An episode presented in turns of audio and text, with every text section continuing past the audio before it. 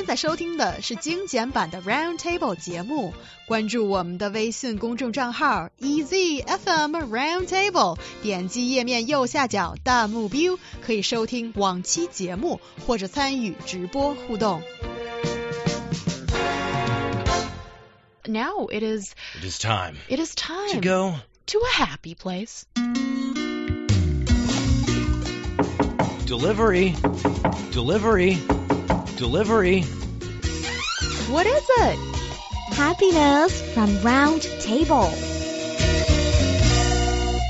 Oh, it's Oh. so fluffy. It's so fluffy. It makes me feel good already, even before sharing anything. Super cute. New Honglan. Thank you. Yes. Yeah. Yes, Using but- that voice. We are at the round table happy place. We for are happy, Yes. Yes. Okay, so I'll start with Neil Honglin. Oh, thank What's you. made you happy this week? Actually, a lot of things made me happy this week, but I wanted to share something with our listeners so that they can try to go see for themselves. So I choose a TV show named Dimension 404. Actually, I think 404 is a bad, bad number. It's the code you see on your webpage when you can't see what you really wanted to see. But uh, the, the idea about this show is to see what's happening in the places that you can't actually reach. It's a, a weird um, place or let's say universe or even even a different time and different place and something happened there. And this if you like the uh english i think it's a british tv show or it transferred to netflix recently the black mirror. If you like that i think you may have a taste for this show the dimension 404 since it's also about some scientific fiction sci-fi fiction about the future. And i will take one episode my favorite one as example.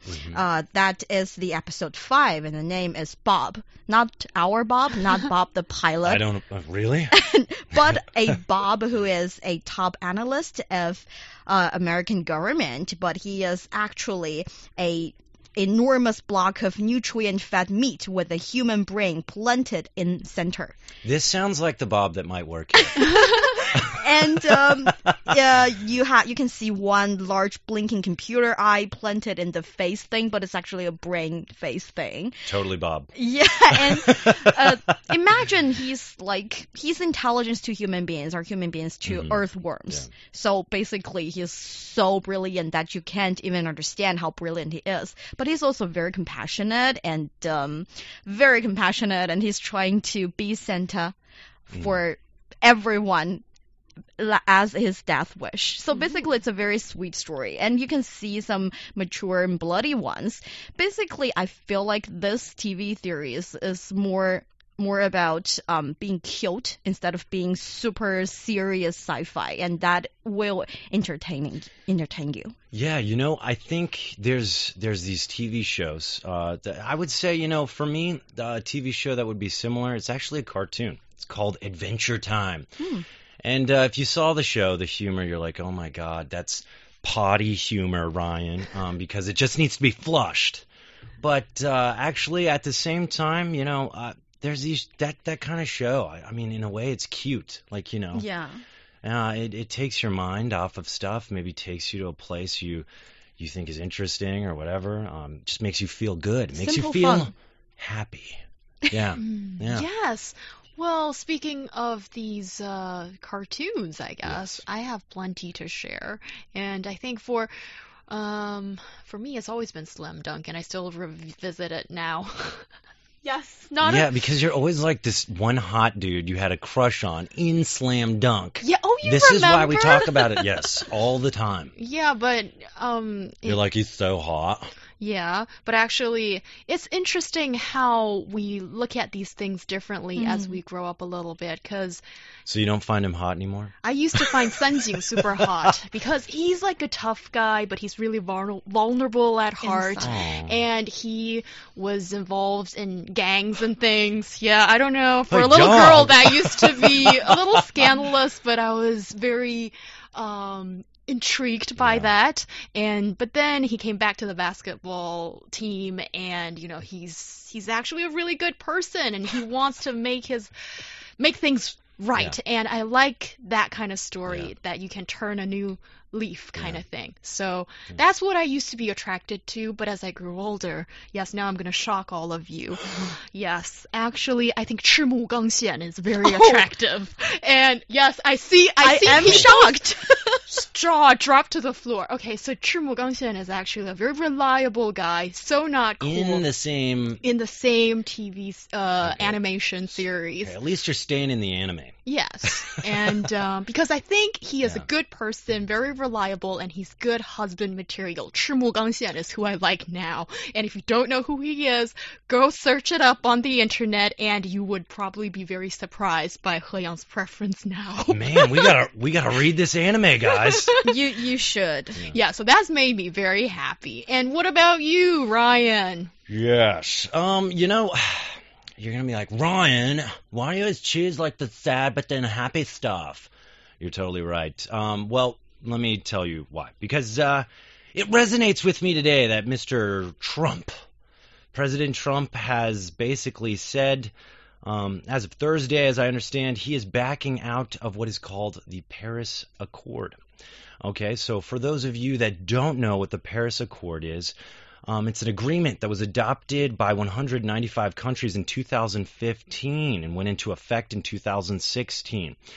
It's uh, basically an agreement that wants to hold uh, the increase of the global average temperature to below, uh, well below uh, 2 degrees Celsius in lower greenhouse gases.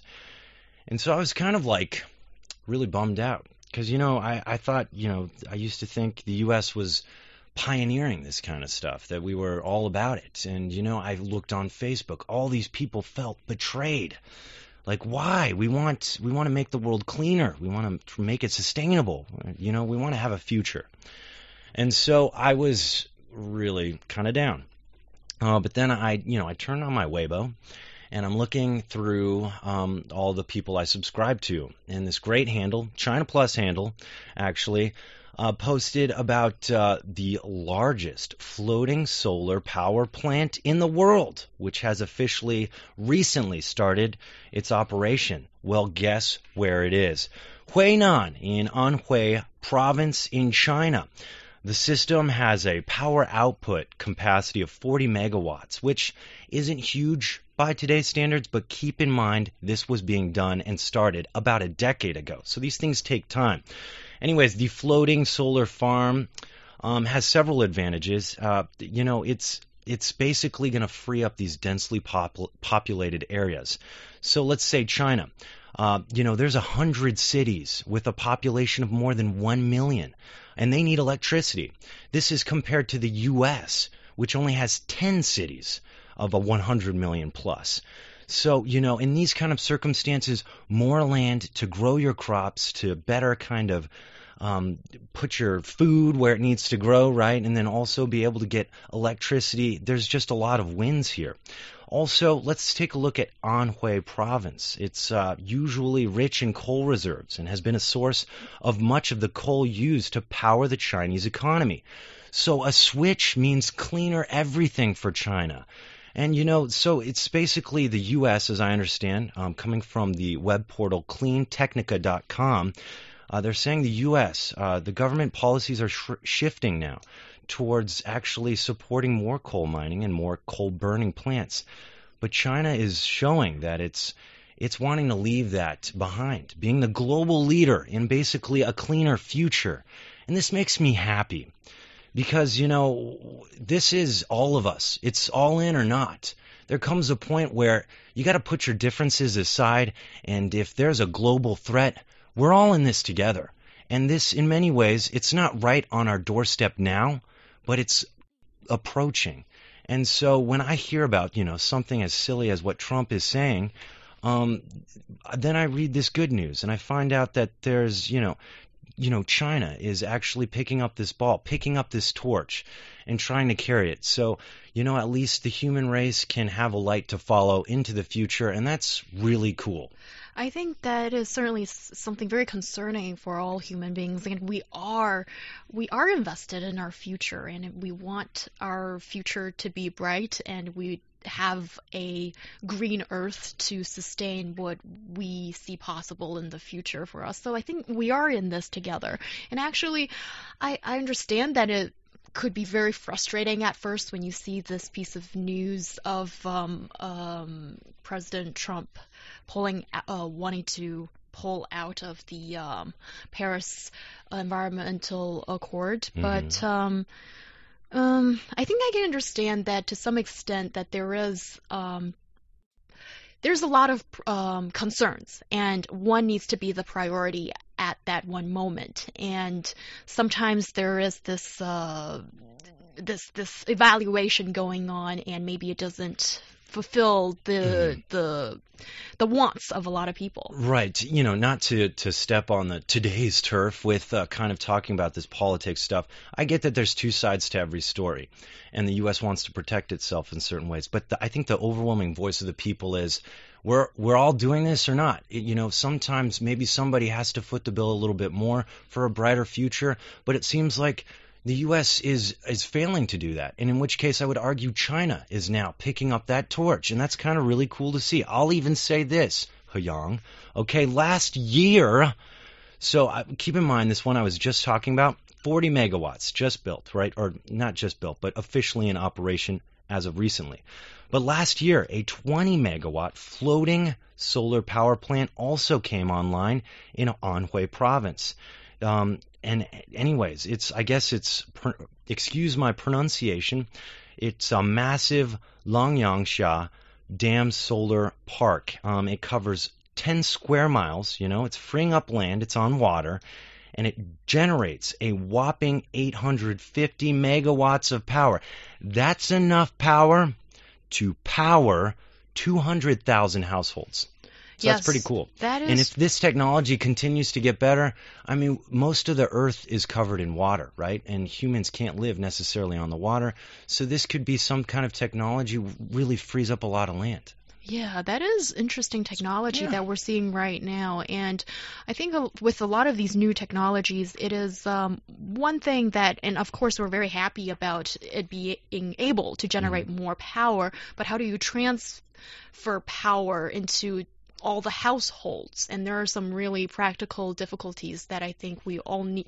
Every country is trying to find out a good way to figure that out. So, yes, I and um, Optimism. It's optim- ha- what's making us happy. Yes, let's and, do this, folks. Yes, and I think this is happening, but it doesn't happen overnight. And actually, I'm not all that pessimistic about today's latest news about um, you know, cool, big, huge solar plant. Well, you know what? Floating I'm, I'm on gonna, the sea. I got some rhetoric, specifically, I think Chinese rhetoric, and, and it was Confucius who said, "The journey of a thousand miles begins with one step.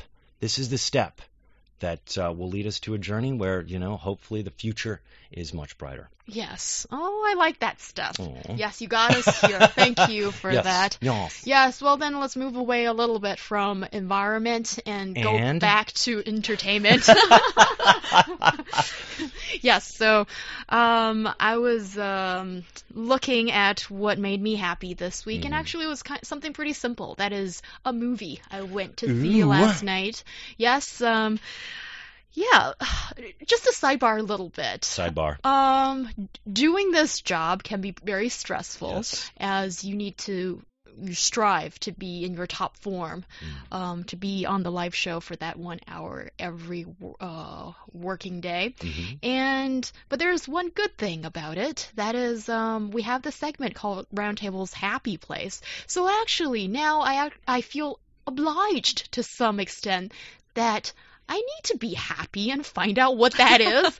and with that in Good mind, for you. yes, because usually when you are living your Yeah. everyday life, you don't really pay attention to Yeah. some of the small Mm. things or big things that's uh, put a smile on your face. And now I am more aware because of my work. Oh, Mhm. that's Mm-hmm. that's in, uh, something that I did not see happening. Anyhow, so this week I watched a movie, and I know it's not doing that well right now in the box office, so maybe it needs a little bit of a push. So I went to watch Choo the Eye. So its English title should be Dee Dee's Dream. Yes. Yes. I've and, seen that too. oh, you have? yeah, I have. Okay, so it probably made me a little bit happier than it made you happy. Yeah, it did make me happy. so basically, this is the uh, directorial debut of Tsai Kang-yong and uh, also acting debut of uh, on the silver screen of Xu Xidi. And the movie itself is um I'll not I'll not say anything about the plot actually because I think it's quite interesting and there's a there's a, a flip of things that you can anticipate towards the end of the movie. But I want to say the memories that it's brought to me and I'm sure a lot of people in our age group that is um, a TV show called Kangxi Lai Le or Kangxi is coming. And that was, uh, I think, 12 years of mm. our mm-hmm. youth when we used to watch that TV show, regardless where you are, um, probably on the internet when those two people that I named earlier um, entertained us yeah. day in, day out. And with this movie, I think it revives that memory and it also makes you giggle and it makes you smile and maybe shed one tear towards the end. It's simple, it's easily accessible, a little bubblegummy, but exactly what you want after a hard day at work. You know, I totally agree that uh, when I watch The Notebook, I feel similar feelings. So I'm right there with you. I think you'd get more tears from more, the note. definitely more of those. Yeah. Yeah, from the notebook. yes, it's not really like intelligence consuming, but I see if, especially if you're a fan of the show, He Yang just mentioned 康熙来了, you will have many surprises, and uh, it's cute to watch. Yeah, it's like Aw. a treasure hunt, and you'll see all those um, people that you Yeah. haven't seen in such a long time, and they they matter mm. because Yeah. they bring back the fond memories.